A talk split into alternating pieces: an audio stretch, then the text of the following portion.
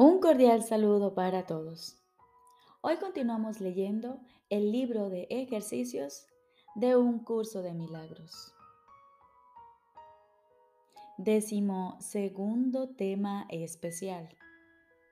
¿Qué es el ego? El ego no es otra cosa que idolatría, el símbolo de un yo limitado y separado, nacido en un cuerpo condenado a sufrir y a que su vida acabe en la muerte. Es la voluntad que ve a la voluntad de Dios como su enemigo y que adopta una forma en que ésta es negada. El ego es la prueba, entre comillas, de que la fuerza es débil y el amor temible.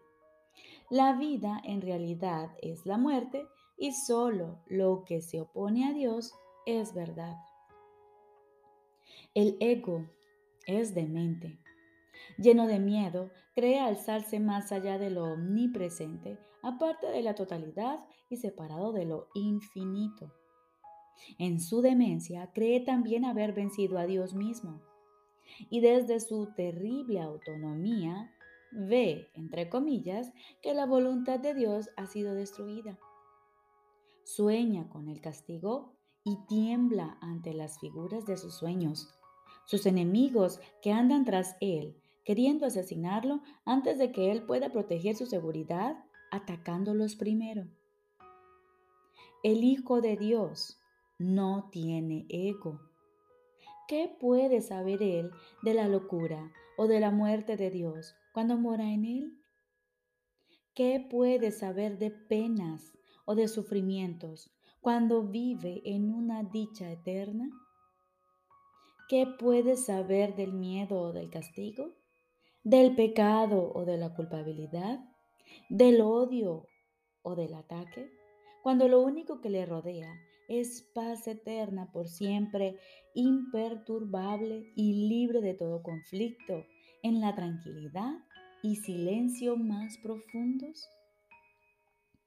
Conocer la realidad significa no ver al ego ni a sus pensamientos, sus obras o actos, sus leyes o creencias, sus sueños o esperanzas, así como tampoco los planes que tiene para su propia salvación y el precio que hay que pagar por creer en él. Desde el punto de vista del sufrimiento, el precio que hay que pagar por tener fe en Él es tan inmenso que la ofrenda que se hace a diario en su tenebroso santuario es la crucifixión del Hijo de Dios. Y la sangre no puede sino correr ante el altar donde sus enfermizos seguidores se preparan para morir. Una sola azucena de perdón, no obstante, puede transformar la obscuridad en luz y el altar a las ilusiones en el templo a la vida misma.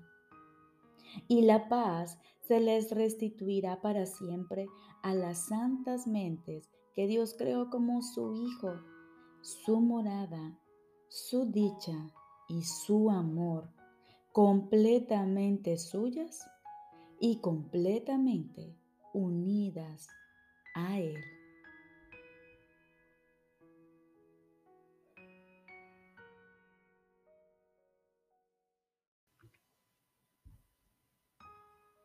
Lección número 335.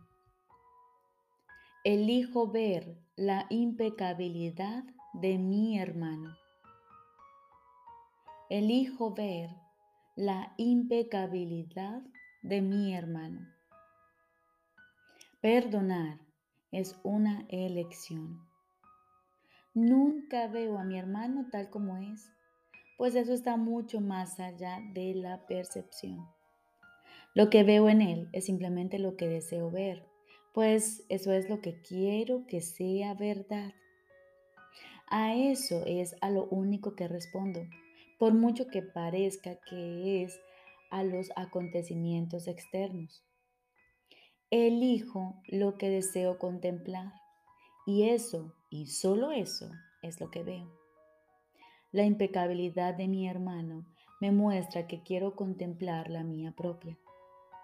Y la veré, puesto que he decidido ver a mi hermano en la santa luz de su inocencia. ¿De qué otro modo podría restituírseme tu recuerdo, sino viendo la inocencia de mi hermano?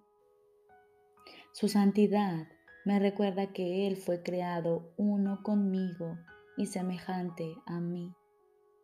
En Él encuentro mi ser y en tu Hijo encuentro asimismo el recuerdo de ti. Y ahora aguardamos en silencio, acallamos nuestra mente, aquietamos nuestros pensamientos. Y nos disponemos a escuchar la voz de nuestro Padre.